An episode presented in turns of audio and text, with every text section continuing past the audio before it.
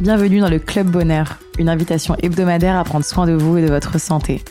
Nutrition, sport, sciences, naturaux, beauté, je reçois toutes les semaines des experts pour décortiquer les mécanismes du corps humain et vous donner les clés d'une vie remplie de bien-être, d'énergie et de bonheur. Je m'appelle Angélique et je suis la cofondatrice d'Épicure, vos programmes de vitamines, plantes et minéraux personnalisés.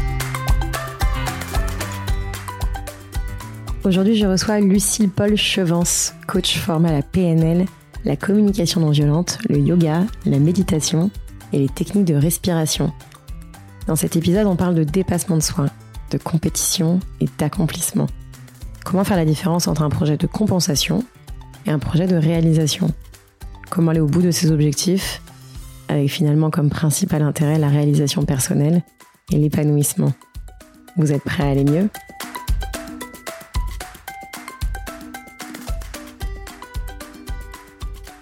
Bonjour Lucille. Bonjour Angélique. Merci infiniment d'être avec nous aujourd'hui. Mais tout le plaisir est pour moi. pour résumer ton parcours en quelques mots, tu as commencé à te former auprès de Jean-Laurent Cochet, comédien et metteur en scène à la Comédie Française. Tu as continué ton apprentissage auprès du professeur Alfred Tomatis, qui était auto-rhino-laryngologiste, puis a suivi une formation en PNL et communication non violente. Depuis 1999, tu vas très fréquemment en Inde où tu t'es formé au yoga, à la méditation et aux techniques de respiration. En parallèle, tu organises des formations professionnelles dans le domaine des arts sacrés, de la musique carnatique, du kathakali, du yoga et de la médecine ayurvédique. Tu es aujourd'hui coach auprès d'une clientèle euh, très très variée qui est basée dans le monde entier autour de problématiques de développement de projets, de stratégies de communication ou encore d'expansion des capacités sportives ou artistiques. Tu proposes un travail qui est lié à la pleine conscience, à la connaissance de soi et au respect de l'autre. Et finalement, tu es auteur d'un roman publié aux éditions Kero qui s'appelle L'enfant de la source et qui a été présélectionné pour le prix des libraires. Est-ce que tu as des choses à ajouter? Mais je vois que tu as bien fait tes devoirs. je vois que la, recherche a été approfondie. Je suis très bonne élève. Bravo. Tout à fait. Génial. Euh, moi, j'ai une première question. Euh, est-ce que déjà, tu peux un petit peu m'expliquer euh, ce que c'est que la PNL et pourquoi tu as aussi commencé à te former par ça? Alors la PNL, c'est de la programmation neurolinguistique. Et c'est une technique qui a été inventée dans les années 70 par deux psychologues américains, Richard Bandler et John Grinder. Et cette technique, elle permet d'identifier les croyances, d'analyser les comportements, d'étudier la communication. Euh, on, ne va pas rentrer dans les détails parce que c'est assez euh, assez complexe évidemment et ça demande ça demande vraiment de, l'apprentissage et puis euh, et beaucoup de pratique. Mais pour faire simple, lorsqu'on est en relation avec quelqu'un, si on peut identifier ses modes de fonctionnement, on va communiquer avec lui beaucoup mieux. Si on peut identifier si la personne est auditive, kinesthésique ou visuelle, euh, majoritairement parce qu'on n'est jamais à 100% kinesthésique, auditif ou visuel. Moi, par exemple, je suis très visuelle. Si je veux apprendre quelque chose, je l'écris. Alors que euh, un auditif va plutôt enregistrer et puis réécouter. Si on est en train de passer des examens, on est en train de passer euh, de, des diplômes, par exemple, un auditif, il a tout avantage à enregistrer ce qu'il veut apprendre, alors qu'un visuel a tout avantage à l'écrire. En PNL, on va identifier si une personne est un différenciateur ou un associateur. Un différenciateur, c'est quelqu'un qui va sur un projet voir ce qui dysfonctionne directement. Un associateur, c'est quelqu'un qui va voir tout ce qui marche. Donc, si vous voulez monter un projet avec une équipe de 10 personnes, je vais vous recommander d'avoir 8 associateurs et 10 euh, et deux différenciateurs. Si vous avez 10 différenciateurs, il va rien se passer. Ils vont passer leur temps à critiquer, ils vont rien construire. Si vous avez 10 associateurs, ils vont rien construire non plus parce qu'ils vont juste être contents que tout aille bien ils vont jamais avoir le point de détail qui va planter le projet. Autre chose qu'on peut identifier en, PNL, c'est si la personne est en référence interne ou en référence externe. Est-ce que votre moteur, c'est de vous appuyer sur vos réussites passées ou de vous dire un tel l'a fait, donc référence externe, donc je peux le faire? Voilà. Pour, pour donner un exemple concret, si on fait un projet toutes les deux, Angélique, et que dans ce projet, vous avez un site internet et que vous me demandez d'aller, euh, vous me demandez votre avis sur le site, euh, ma, première impulsion, moi, c'est d'être une différenciatrice. donc, donc, je vais voir la photo qui est pas complètement cadrée, euh, tout à fait, la ligne qui va être décalée, le contenu qui va être un petit peu flou. Enfin, c'est la première chose que je vais voir. Je le sais. Et comme j'ai commencé à apprendre la PNL il y a 25 ans, j'ai énormément travaillé sur le fait de devenir une associatrice, donc de aussi soutenir le positif. Et si j'arrive dans un projet avec vous en vous tombant dessus, en vous disant Angélique, euh, sur ton site, il y a ça et ça et ça qui ne qui ne fonctionne pas, la communication entre nous va être un petit peu euh, un petit peu compliquée. Alors que si je commence par dire il y a ça et ça et ça qui fonctionne et maintenant il est possible que tu améliores ceci ou cela, euh, à ce moment-là, la relation sur le projet va être plus simple. Et si tu es en en ouverture, on va dire, et puis en confiance, on va pouvoir travailler ensemble beaucoup plus facilement. La PNL, ça développe le sens de l'observation et le relationnel, vraiment. Et un autre, un autre aspect important, c'est que ça porte l'attention sur le comment plutôt que sur le pourquoi. Comment ça va marcher plutôt que pourquoi ça marche pas. voilà. Les grandes lignes de la PNL, c'est un peu plus complexe que ça, évidemment. Ok, donc comme un peu la communication non violente, c'est effectivement des, techniques plutôt euh, relationnelles que euh, vers soi-même, j'imagine. Après, il faut travailler sur soi-même. C'est non seulement relationnel, mais c'est aussi de comprendre quel est le moteur de la personne et qu'est-ce qui le met en mouvement. Donc, c'est pas que de la communication, c'est aussi quel est le point d'appui qui va faire que la personne va devenir beaucoup plus efficace. C'est quoi son point d'appui intérieur? Donc là, c'est pas seulement moi, ça va être de communiquer de manière à ce que la personne puisse m'entendre euh, et se sentir comprise, tout simplement. Mais ça va être aussi comment psychologiquement elle fonctionne. Est-ce que c'est quelqu'un qui va être en référence interne, par exemple, ou référence externe? Si je veux vous vendre une voiture et que vous êtes en référence interne, je vais vraiment vous faire toucher la voiture, rentrer à l'intérieur, discuter sur ce qui vous a plu dans votre voiture précédente, pourquoi vous aviez acheté l'autre, pour comprendre ce qui vous plaît. Je vais pas vous dire, euh, y a tous les toutes les tous mes clients qui ont acheté cette voiture en ont été ravis. Ça va pas du tout vous parler parce que vous êtes en référence interne. Voilà. C'est très, c'est hyper intéressant. Euh, si on est ensemble aujourd'hui, c'est plutôt pour parler euh, de dépassement de soi, de compétition, d'accomplissement, euh, qui est vraiment un, sujet euh, de nos de nos sociétés qui vont assez vite avec beaucoup de challenges et, qui s'appliquent autant effectivement à des, à des challenges sportifs que, que artistiques, que, que professionnels, que même des challenges envers soi-même.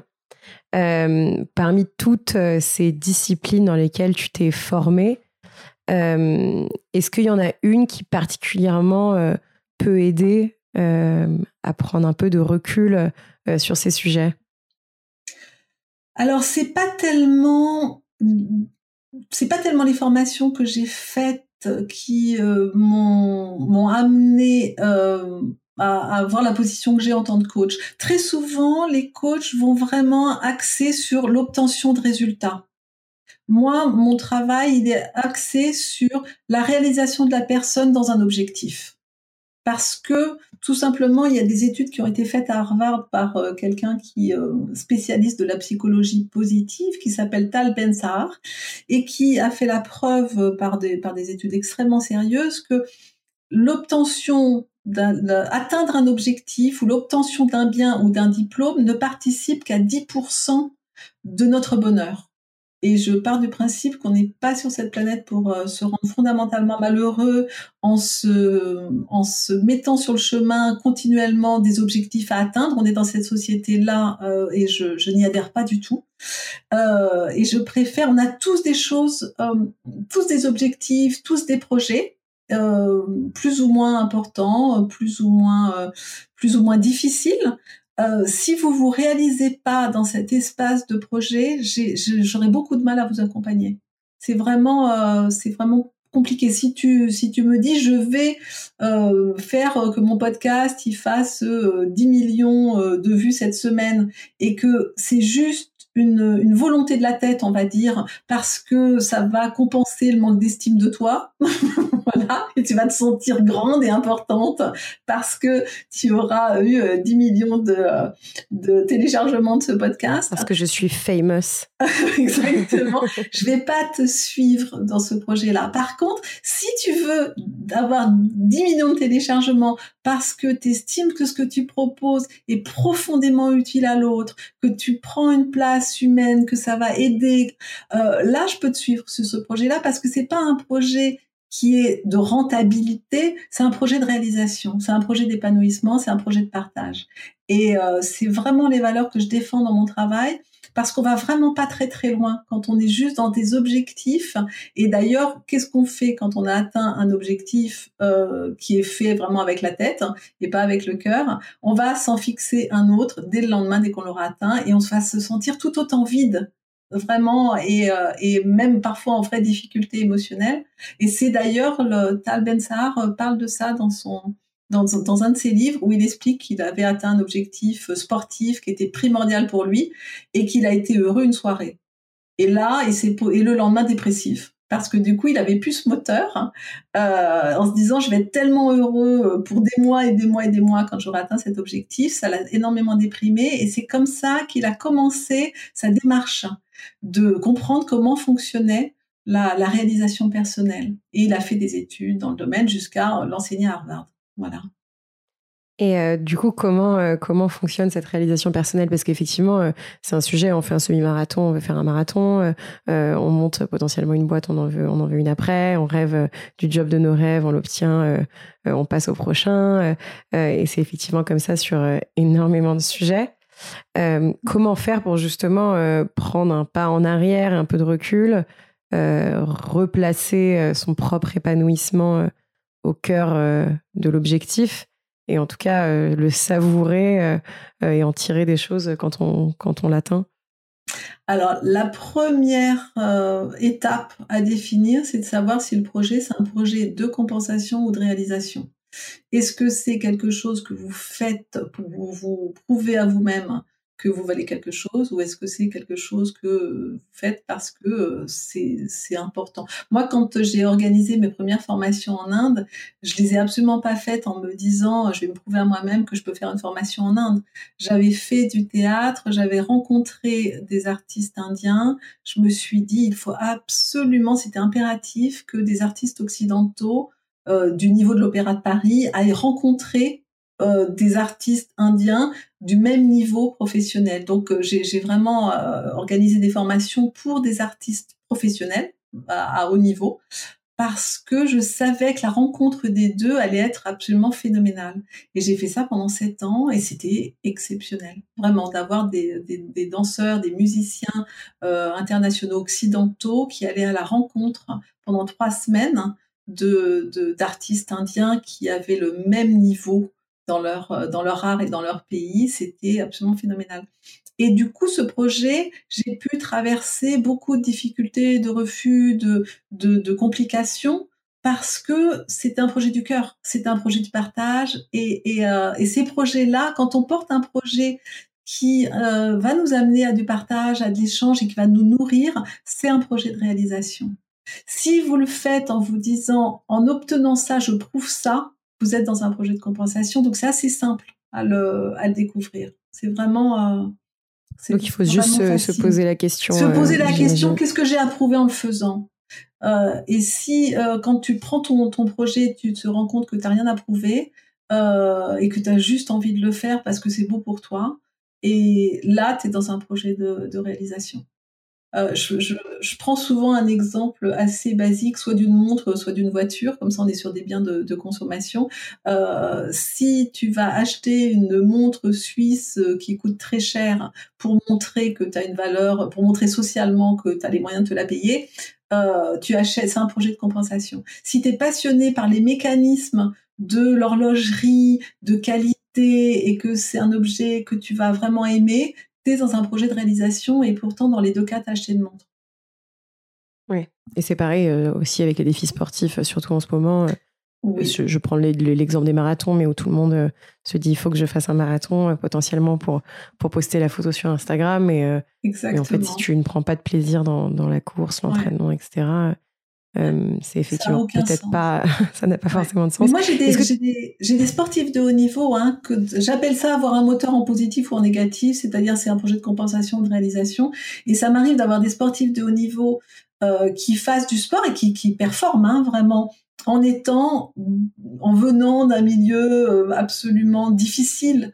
Donc, le sport, comme c'est très valorisé socialement, va leur donner une identité, va leur donner une valeur euh, sociale et euh, ils vont avoir l'illusion que ça leur apportera une valeur euh, personnelle, ce qui est absolument pas le cas du tout. Et quand je détecte chez un sportif ce moteur-là, je l'aide à en prendre conscience déjà, et ensuite je remonte le moteur dans l'autre sens en mettant vraiment de la réalisation plutôt que de la performance pour de la performance, parce qu'en plus un sportif de haut niveau, sa carrière, elle peut s'arrêter du jour au lendemain. Il suffit d'un accident, d'une blessure, euh, et ça s'arrête.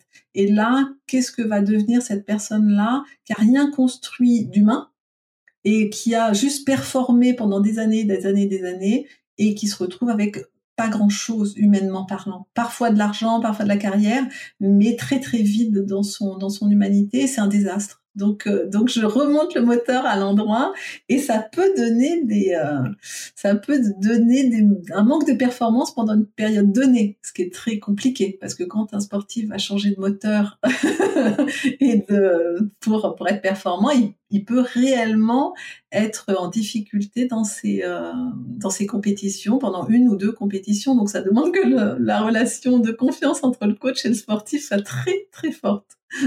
Oui, parce que c'est ce que j'allais te demander, mais, mais pour des petits objectifs qui sont effectivement aller courir une course, euh, gravir un, sommet, etc., quand c'est un passe-temps, euh, on peut rapidement, euh, je veux dire, abandonner cette, cet objectif.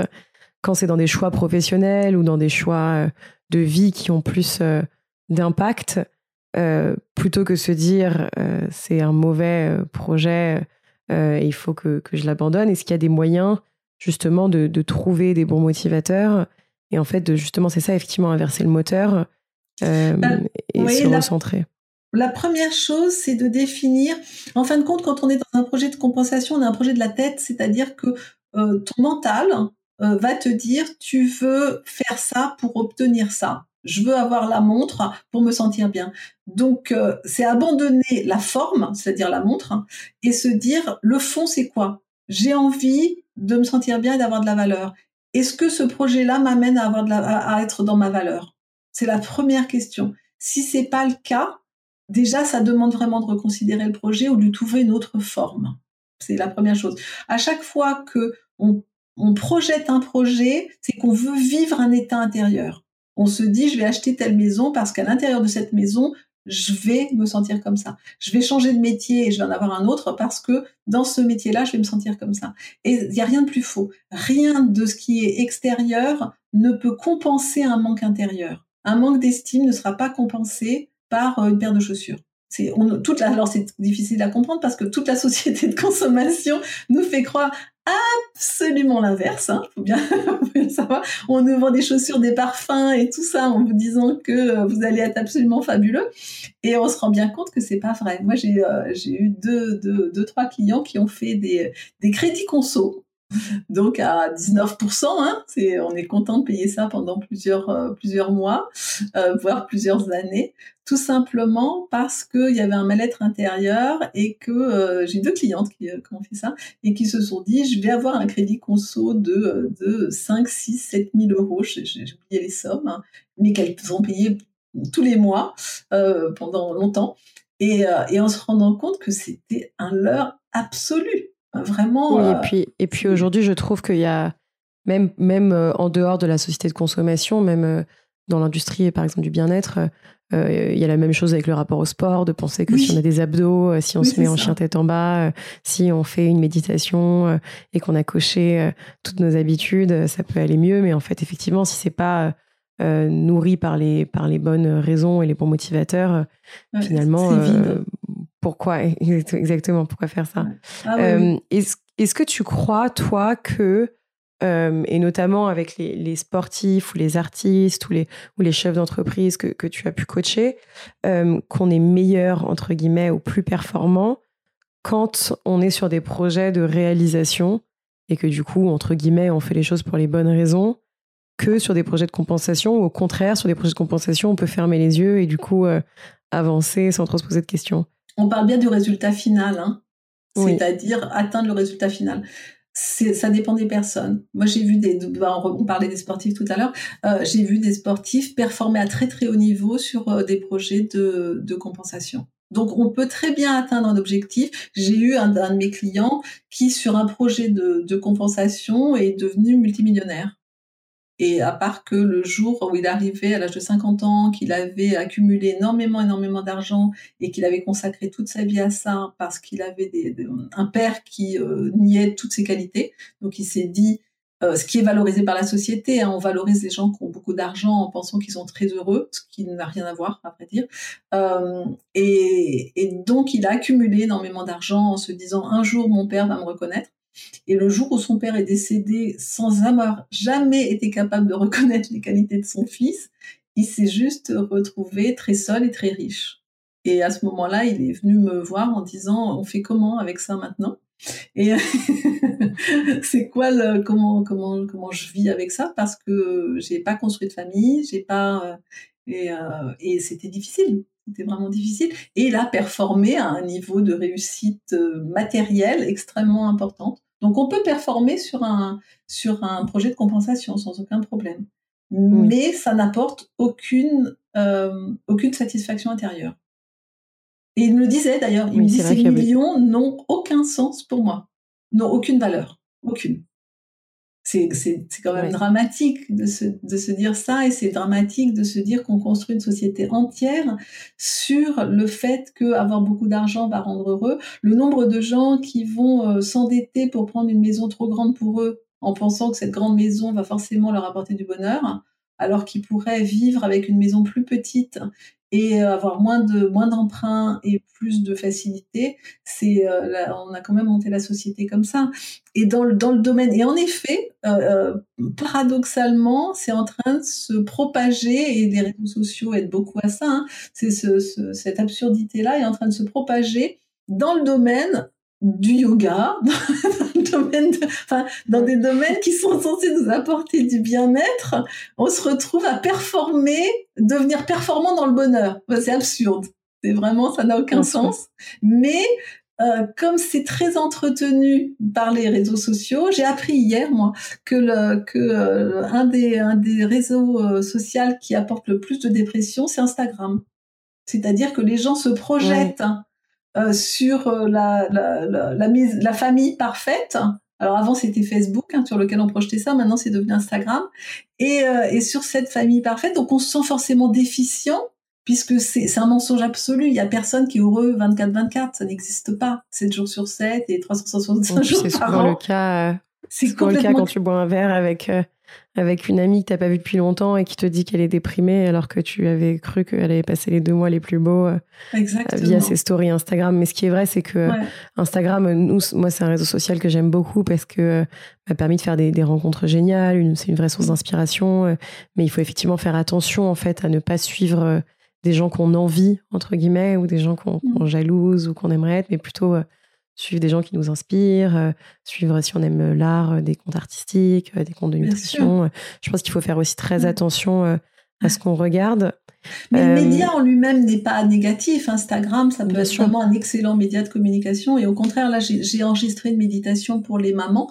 Et, et ma, directrice marketing, qui s'appelle Géraldine, m'a conseillé un, un, comment, un Instagram qui s'appelle Bordel de mer. et génial.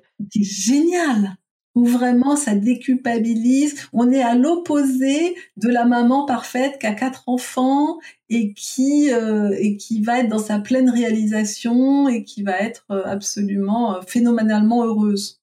Voilà. Ouais.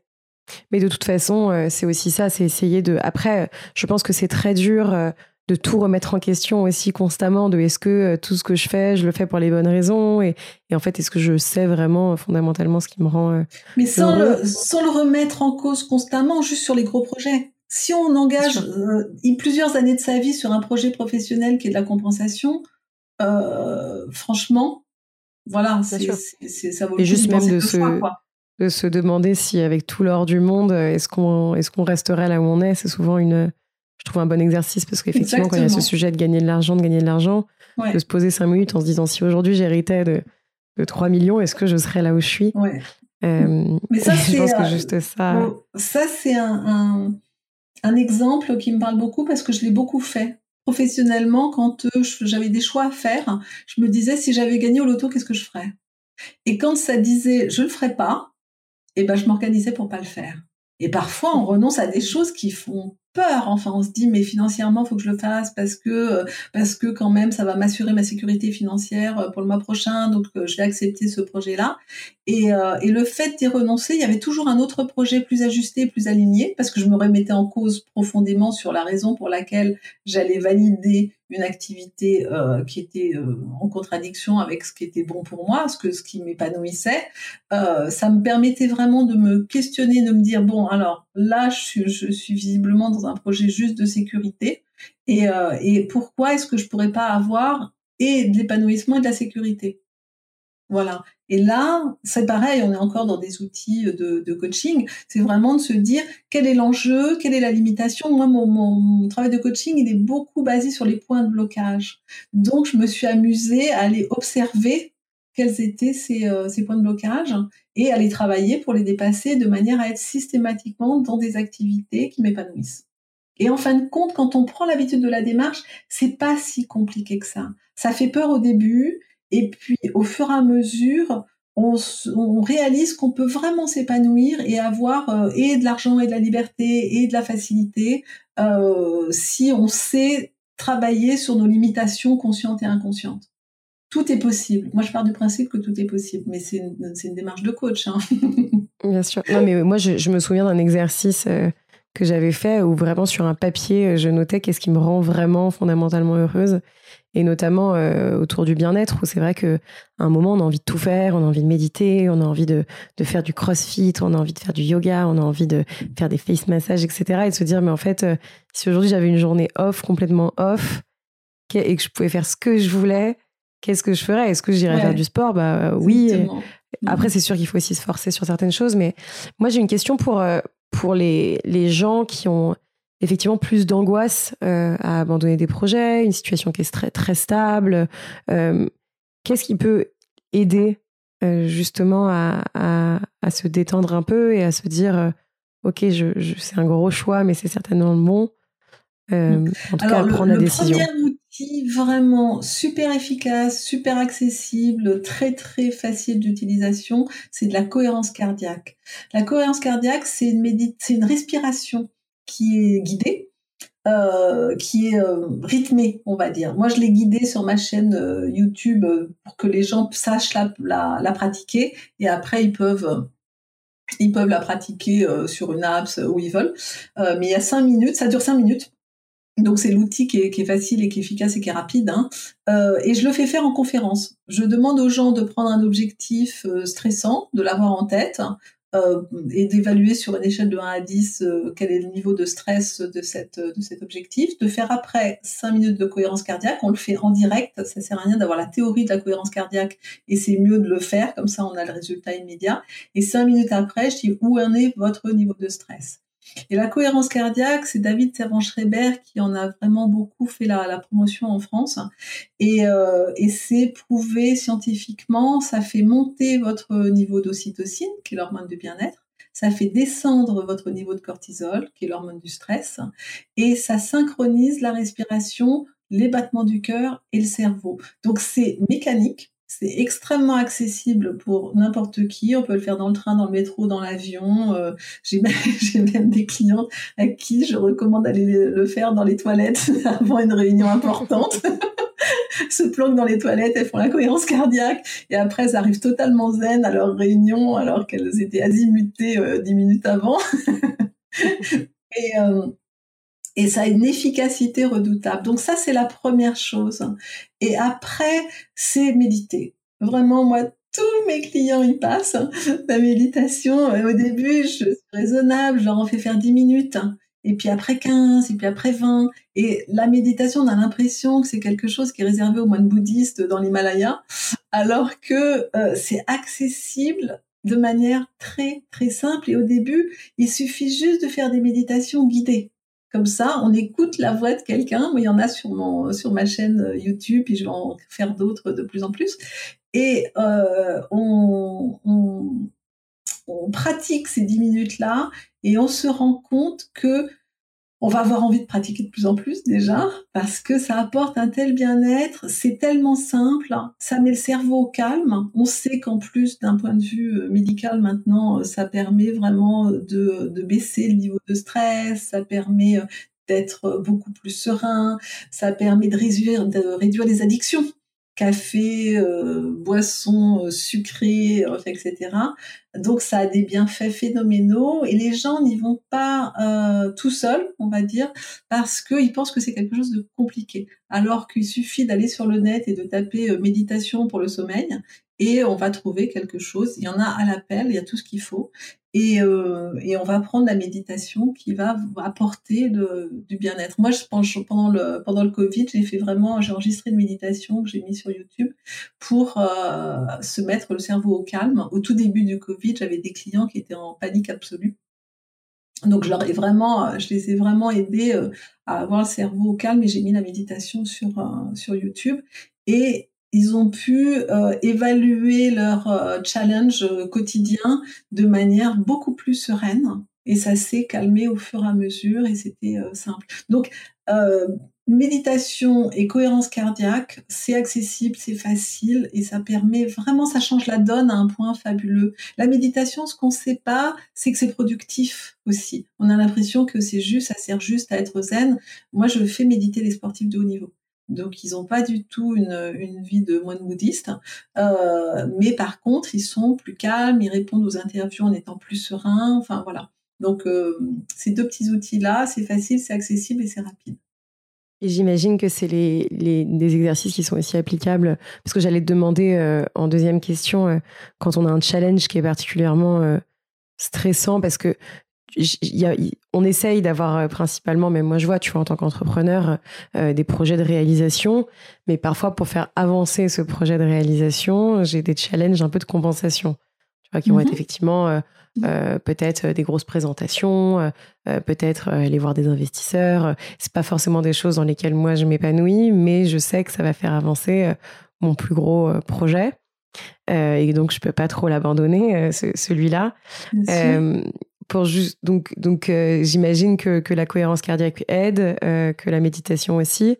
Euh, est-ce que tu as d'autres Oui, après en PNL, là là c'est juste pour être au calme, pour aborder quelque chose dans lequel on est on est en facilité, quelque chose qu'on aime déjà faire et c'est juste pour être encore plus au calme. Quand on procrastine sur un projet, quand vraiment euh, on est bon dans, je sais pas, on a une société et puis on va être bon en communication, mais on est mauvais euh, en financier par exemple ou mauvais en marketing. Euh, soit bah, on délègue la compétence à quelqu'un d'autre si vraiment c'est c'est une tension absolue. Autrement, on peut ruser son cerveau avec des exercices de PNL qui va consister à, manipuler le cerveau pour que on aime, on se mette à aimer une activité qu'à l'origine on n'aimait pas. Alors je vais, je vais te, raconter une anecdote qui est amusante. J'avais préparé une, une sportive aux Jeux Olympiques. Elle a été sélectionnée. Je lui ai donné les outils de PNL et du coup elle s'est amusée à les utiliser toute seule. Et elle a une phobie des araignées. Et elle m'a appelé la semaine dernière complètement euh, surexcitée parce que elle, a joué avec son cerveau en se disant et si je dépassais juste pour l'exercice, hein, c'était pas vital évidemment pour elle de résoudre ce, truc-là. Elle, n'est pas en Amazonie, elle ne vit pas là-bas et euh, donc elle n'a pas des tarentules le matin en sortant sur son palier. donc, euh, mais elle s'est dit je vais m'amuser avec ça et je vais faire ruser mon cerveau, donc avec des techniques de PNL, pour que euh, j'associe une araignée à une coccinelle. Et la coccinelle, pour elle, c'est sympa. Enfin, et donc, elle m'a appelé complètement surexcitée euh, il y a une dizaine de jours en me disant, il y a une araignée qui est rentrée dans la maison, j'ai posé ma main au sol et elle m'a grimpé sur la main. Et j'étais absolument détendue alors que j'avais une phobie absolue des, euh, des araignées. Donc on peut faire ça pour la procrastination, pour la phobie de la prise de parole en public, pour la phobie du fait de prendre l'avion, enfin, etc. Voilà, c'est et ça, ça va vous permettre de devenir performant et efficace dans des domaines dans lesquels vous êtes un petit peu moyen. Et, je, je, fais ça avec les sportifs, évidemment. Je vais chercher le point d'appui où ils sont très, très performants. Je joue avec, le, avec leur système de croyance et de, de cerveau, avec leur consentement, évidemment. et, et je les aide à devenir performants dans un domaine où ils le sont moins. Parce qu'un sportif, il va toujours, dans la globalité de son sport, il y a toujours quelque chose, évidemment, euh, dans lequel il va être un petit peu moins, euh, un petit peu moins performant. Donc, euh, pour, pour euh, utiliser tous ces outils-là, moi, je recommande un livre qui est la Bible de la PNL et qui a été écrit il y a 25 ans et qui a absolument pas bougé. Euh, ça s'appelle Pouvoir illimité d'Anthony Robbins. Euh, et c'est, il a été euh, formé par Richard Bandler et John euh, Grinder, donc les créateurs de la PNL, donc il est plutôt très très bon. Il a écrit ce livre, il avait 25 ans lui-même, et c'est quelqu'un qui est très performant et que j'aime beaucoup pour son humanité, pour son envie de rendre service. Et les coachs à l'américaine sont souvent dans la performance absolue, déconnectés de l'humain. C'est pas du tout son cas. C'est quelqu'un qui, qui a envie que l'autre s'en sorte. Il, il, est, il, est, originaire d'un milieu vraiment très défavorisé. La PNL lui a permis de s'épanouir, euh, de, de, faire tous les projets qu'il avait envie de faire. Donc, du fond du cœur, il a envie que les autres pratiquent cet outil-là. Et dans Pouvoir illimité, tu vas pouvoir trouver énormément d'outils qui vont, dont je t'ai parlé aujourd'hui, les différenciateurs, les références internes, externes, auditives, kinesthésiques. Tout ça, c'est très bien expliqué de manière simple et accessible. N'importe qui peut, peut, lire ce livre et, euh, et s'en servir. C'est génial. Parce que, euh, en fait, c'était effectivement ce que, ce que je voulais euh, te dire après, mais, enfin, te demander, mais, mais j'imagine aussi que quand on a même des challenges qui peuvent nous stresser, même si c'est des projets de, réalisation, peut-être aussi de, de, se lister, en fait, ce que ça nous apporte, euh, en quoi ça contribue à son épanouissement euh, personnel peut aussi permettre de, de prendre un peu de recul, j'imagine, que de se dire en fait, je suis pas là juste pour bah, exactement avoir mes 10 000 écoutes, un million d'écoutes sur les podcasts, mais en fait, je prends du plaisir dans la réalisation, dans la rencontre. Et la bonne nouvelle, c'est que cet espace de réalisation, il est souvent contagieux. C'est-à-dire que si toi, tu fais ton podcast dans l'épanouissement, les gens qui vont l'écouter vont le sentir à ta voix, à ta démarche, à, tout, ce que, tout ce qui va s'en dégager et ils vont venir chercher ça. Parce que c'est marrant parce que c'est ce que j'allais te demander aussi, c'est que comment faire quand tu as un proche euh, je sais que c'est compliqué d'essayer, qu'il vaut mieux essayer d'agir sur soi-même avant d'agir sur les autres, mais quand tu as un proche que tu sens, euh, euh, notamment dans son travail, dans sa vie pro, constamment en projet de, compensation, effectivement peut-être dans le matériel, peut-être dans, dans, les objectifs sportifs, comment ouvrir des portes, justement, ce qui toi du coup est ton travail de coach, hein, mais mmh. pour se recentrer plus et, et donner un peu cette confiance d'aller sur des projets qui sont plus de réalisation Alors, déjà, la première chose, c'est que moi, les gens qui viennent me voir, ils ont une démarche d'avancer. Et c'est toujours un petit peu euh, parfois déplacé de vouloir aider quelqu'un qui est parfaitement bien là où il est. Et souvent, on a la bonne volonté de vouloir aider quelqu'un qui, lui, est très très bien là où il est même s'il donne l'impression de galérer de manière euh, absolument pénible, euh, parfois il y a des gens qui ont besoin, pour se prouver à eux-mêmes qu'ils peuvent s'en sortir, de passer par des étapes difficiles et les en priver en disant tu pourrais être dans la facilité comme ci et comme ça, parfois ils vont pas le prendre parce qu'ils vont vraiment se développer dans le fait de surmonter tout seul une épreuve et de le comprendre tout seul. Ça, ça peut être déjà une partie du, euh, de, euh, de, la relation à l'autre. La, la, deuxième chose, quand je suis en dehors d'un cadre professionnel et que je vois quelqu'un qui est en difficulté et que je veux l'aider, euh, je vais déjà lui proposer euh, des outils et de voir si il les veut ou pas. Si la personne dit ne prend pas, si je dis bah écoute je peux t'envoyer tel doc, te recommander tel livre et que la personne ne prend pas, c'est une invasion que d'insister tout simplement. C'est un non-respect du fait que l'autre indique clairement qu'il ne veut pas d'aide. Euh, et la deuxième chose, c'est que on peut aussi, plutôt que de donner un conseil, c'est poser une question. Parce que là, on envoie la responsabilité à la personne qui est en face de savoir comment il évalue donc au lieu de dire euh, tiens peut-être que là tu, tu galères un peu, tu devrais euh, lire Pouvoir illimité d'Anthony Robbins et de voir si la personne si la personne dit ah super bah donne-moi la référence de livre là il y a une ouverture qui est euh, qui est créée. Si la personne en face de vous ne prend pas, de dire est-ce que tu es épanoui dans ton travail? Là, ça va amener la personne la personne que vous souhaitez aider à se poser la question. Et on peut commencer à ouvrir une discussion sur cette question-là et de dire euh, parce que et qu'est-ce qui fait que tu es pas épanoui? Le fait de poser une question, il faut savoir que le cerveau, c'est vraiment euh, prouvé par les neurosciences aujourd'hui. Le fait de, quand on si je te pose une question là, tu as aucun moyen de ne pas y répondre dans ta tête tu vas peut-être, il y a aucun mot qui va passer dans, par ta bouche si tu veux pas me répondre, mais ton cerveau, et c'est prouvé à l'IRM aujourd'hui, hein, ton cerveau va se mettre en position de répondre. Donc, forcément, dès que tu poses une question à quelqu'un, tu le mets en mouvement, qu'il le veuille ou non. C'est un peu de la manipulation, mais mais c'est premier, un premier moyen d'aider avec bienveillance quelqu'un. Hein. On est bien d'accord qu'on rentre pas dans euh, je prends le pouvoir sur toi et je t'explique ce qu'il faut que tu fasses de ta vie. Donc c'est vraiment de dire euh, et après de dire euh, moi de parler de soi en disant moi j'ai fait ce travail sur sur moi ça m'a ça m'a intéressé. Est-ce que l'autre prend ou pas? Encore et encore parce que les euh, les donneurs de conseils sont pas toujours les bienvenus et à raison. Voilà, même si on le fait avec gentillesse, hein, et parce qu'on voit que l'autre est en souffrance, donc on dit c'est un ami, c'est une amie, je peux pas le laisser comme ça. Euh, j'ai récemment moi dîné avec quelqu'un qui était vraiment en difficulté ici à Chypre et à qui très gentiment j'ai proposé plein de solutions. C'est mon métier, donc euh, le moins qu'on puisse dire c'est que j'en avais et qui n'a rien pris.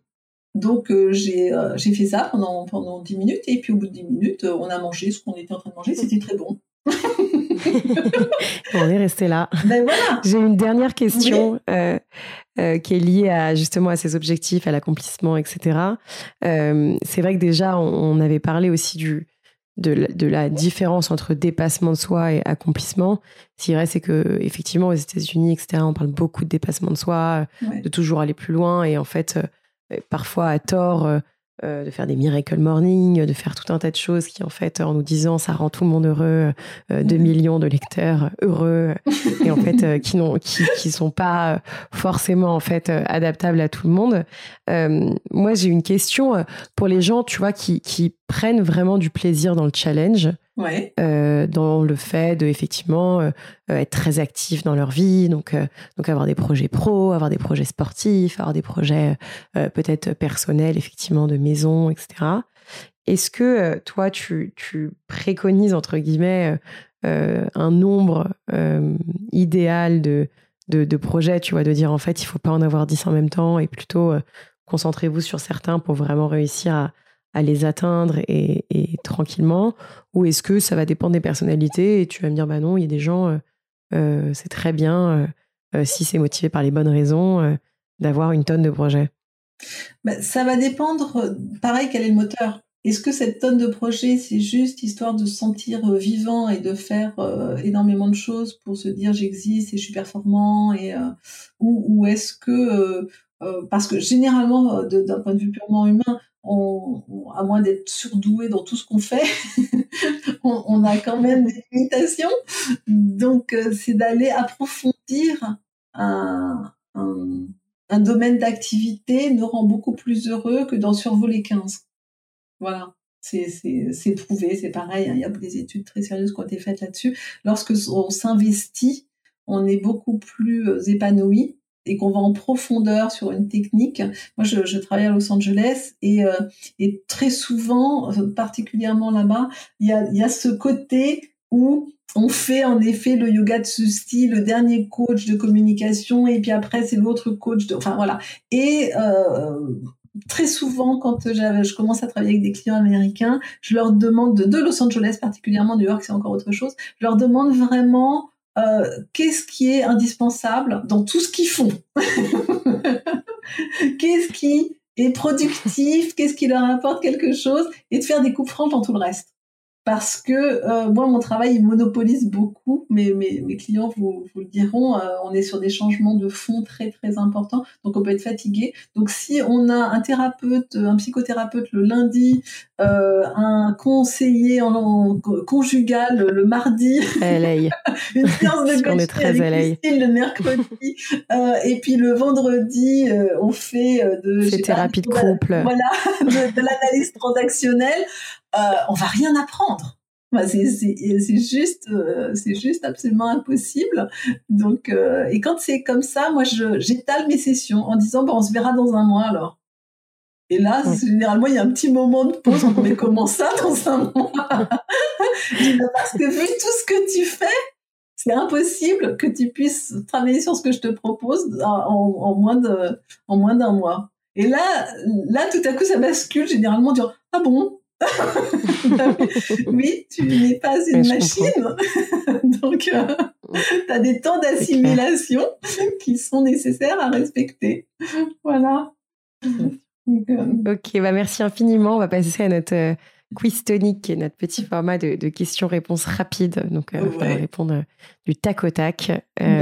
J'espère que tu es prête. Si tu avais un autre livre à nous conseiller alors, très spontanément, puisqu'on est dans le domaine de la réalisation et non pas de la performance, Jonathan Livingstone, Le Goéland, de Richard Bach. C'est un, c'est un livre aussi magique que Le Petit Prince. Ça se lit facilement et ça parle de la performance. Ça parle de la performance dans la réalisation. C'est, c'est magnifique. C'est un livre que je relis à n'en plus finir et, euh, et qui est très très beau. Voilà. Je suis d'accord. Un lieu que tu nous conseilles en Inde? En Inde, alors moi je connais bien le Kerala. Et euh, c'est euh, un état de l'Inde où il y a 80, plus de 90% d'alphabétisation. On a, il y a beaucoup, beaucoup de préjugés sur l'Inde, sur la pauvreté, sur. Euh, moi, quand j'avais emmené mon, mon, neveu il y a quelques années en Inde, il avait 12 ans à l'époque, et quand on, quand il est revenu, on lui a sauté dessus en disant et les pauvres et les mendiants et tout.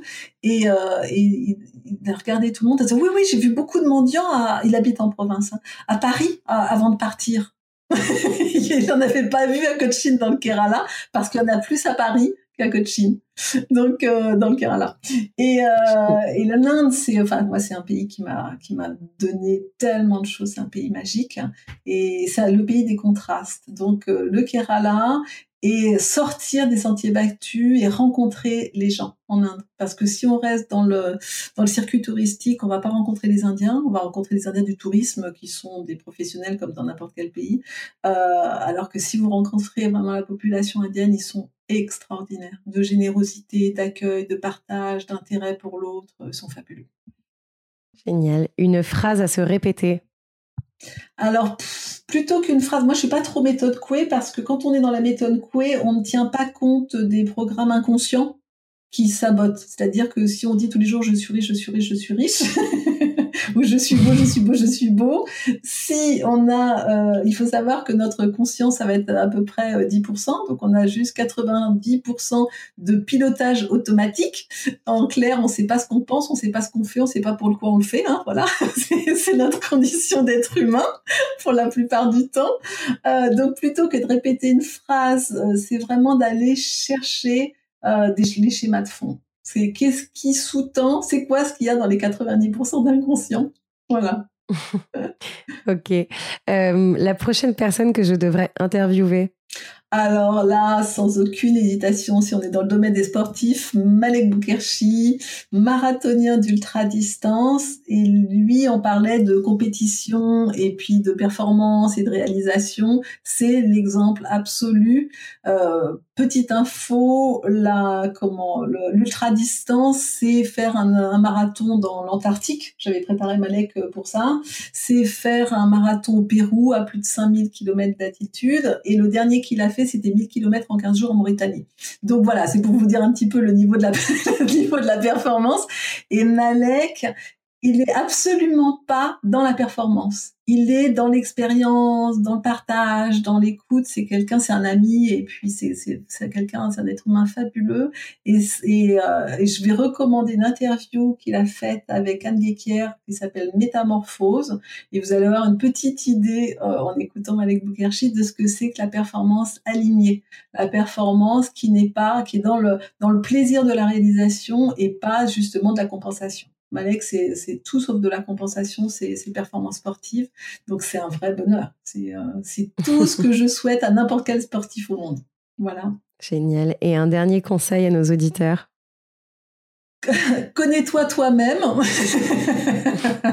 ça, travail d'une vie. C'est pas nouveau. Hein C'était écrit sur les euh, sur le frontispice de, de Delphes il y a quelques euh, il y a quelques temps déjà, hein, il y a quelques milliers d'années. Euh, donc euh, voilà, connais-toi toi-même. Je, pour moi, je, je, la connaissance de moi m'a vraiment amené à être dans des projets qui m'épanouissent et qui me réussissent vraiment et, euh, et, avoir des relations avec les autres qui sont faciles, qui sont généreuses, qui sont dans le partage. Je suis très très bien entourée. Je travaille pas toute seule. Je travaille avec une équipe de gens qui sont, euh, magnifiques et, j'en suis profondément heureuse. Et c'est la connaissance de moi-même et des autres qui m'amène vraiment à être dans, dans, un relationnel dans lequel on est tous bien ensemble. Et ça, c'est euh, c'est pareil, je retombe sur euh, Tal Ben Sahar, euh, Harvard. Euh, ce qui nous rend le plus heureux, c'est ça. C'est vraiment d'être en relation avec l'autre et d'être dans des, des, projets de réalisation. Ça, si on a à mettre notre énergie dans quelque chose, c'est là-dedans, vraiment, en profondeur. Génial. Et eh ben merci euh, infiniment. Avec euh, plaisir, Angélique. si nos auditeurs veulent te retrouver, donc j'imagine donc tu as ton site internet qui est, qui est très euh, bien réalisé, tes méditations sur YouTube, ton livre. Mm. L'enfant de la source aux éditions Kiro. Oui, l'enfant de la source va être édité de nouveau en octobre. Là, pour le moment, il est plus disponible. Ça marche, et eh ben on, sera patient. Euh, est-ce qu'il y a un autre endroit où on peut, on peut te, rencontrer? Instagram. Instagram. En faire un bon usage et suivre Lucie Paul Chevin, c'est très certainement un bon, un bon usage d'Instagram. Eh ben, merci infiniment. Merci beaucoup, et, euh, et, je te souhaite une très jolie journée. Très bonne journée à toi. Bye bye Lucie. Au revoir. Si vous sortez reboosté, remotivé, réénergisé par cette conversation, n'oubliez pas de partager l'épisode, mais surtout nous laisser 5 étoiles et un commentaire sur l'application Apple Podcast. Pour plus de contenu sur le bien-être et un récap de l'épisode, rendez-vous sur epicure.com. Et si vous avez des questions à poser à nos invités, on se retrouve sur notre compte Instagram, épicure. À la semaine prochaine!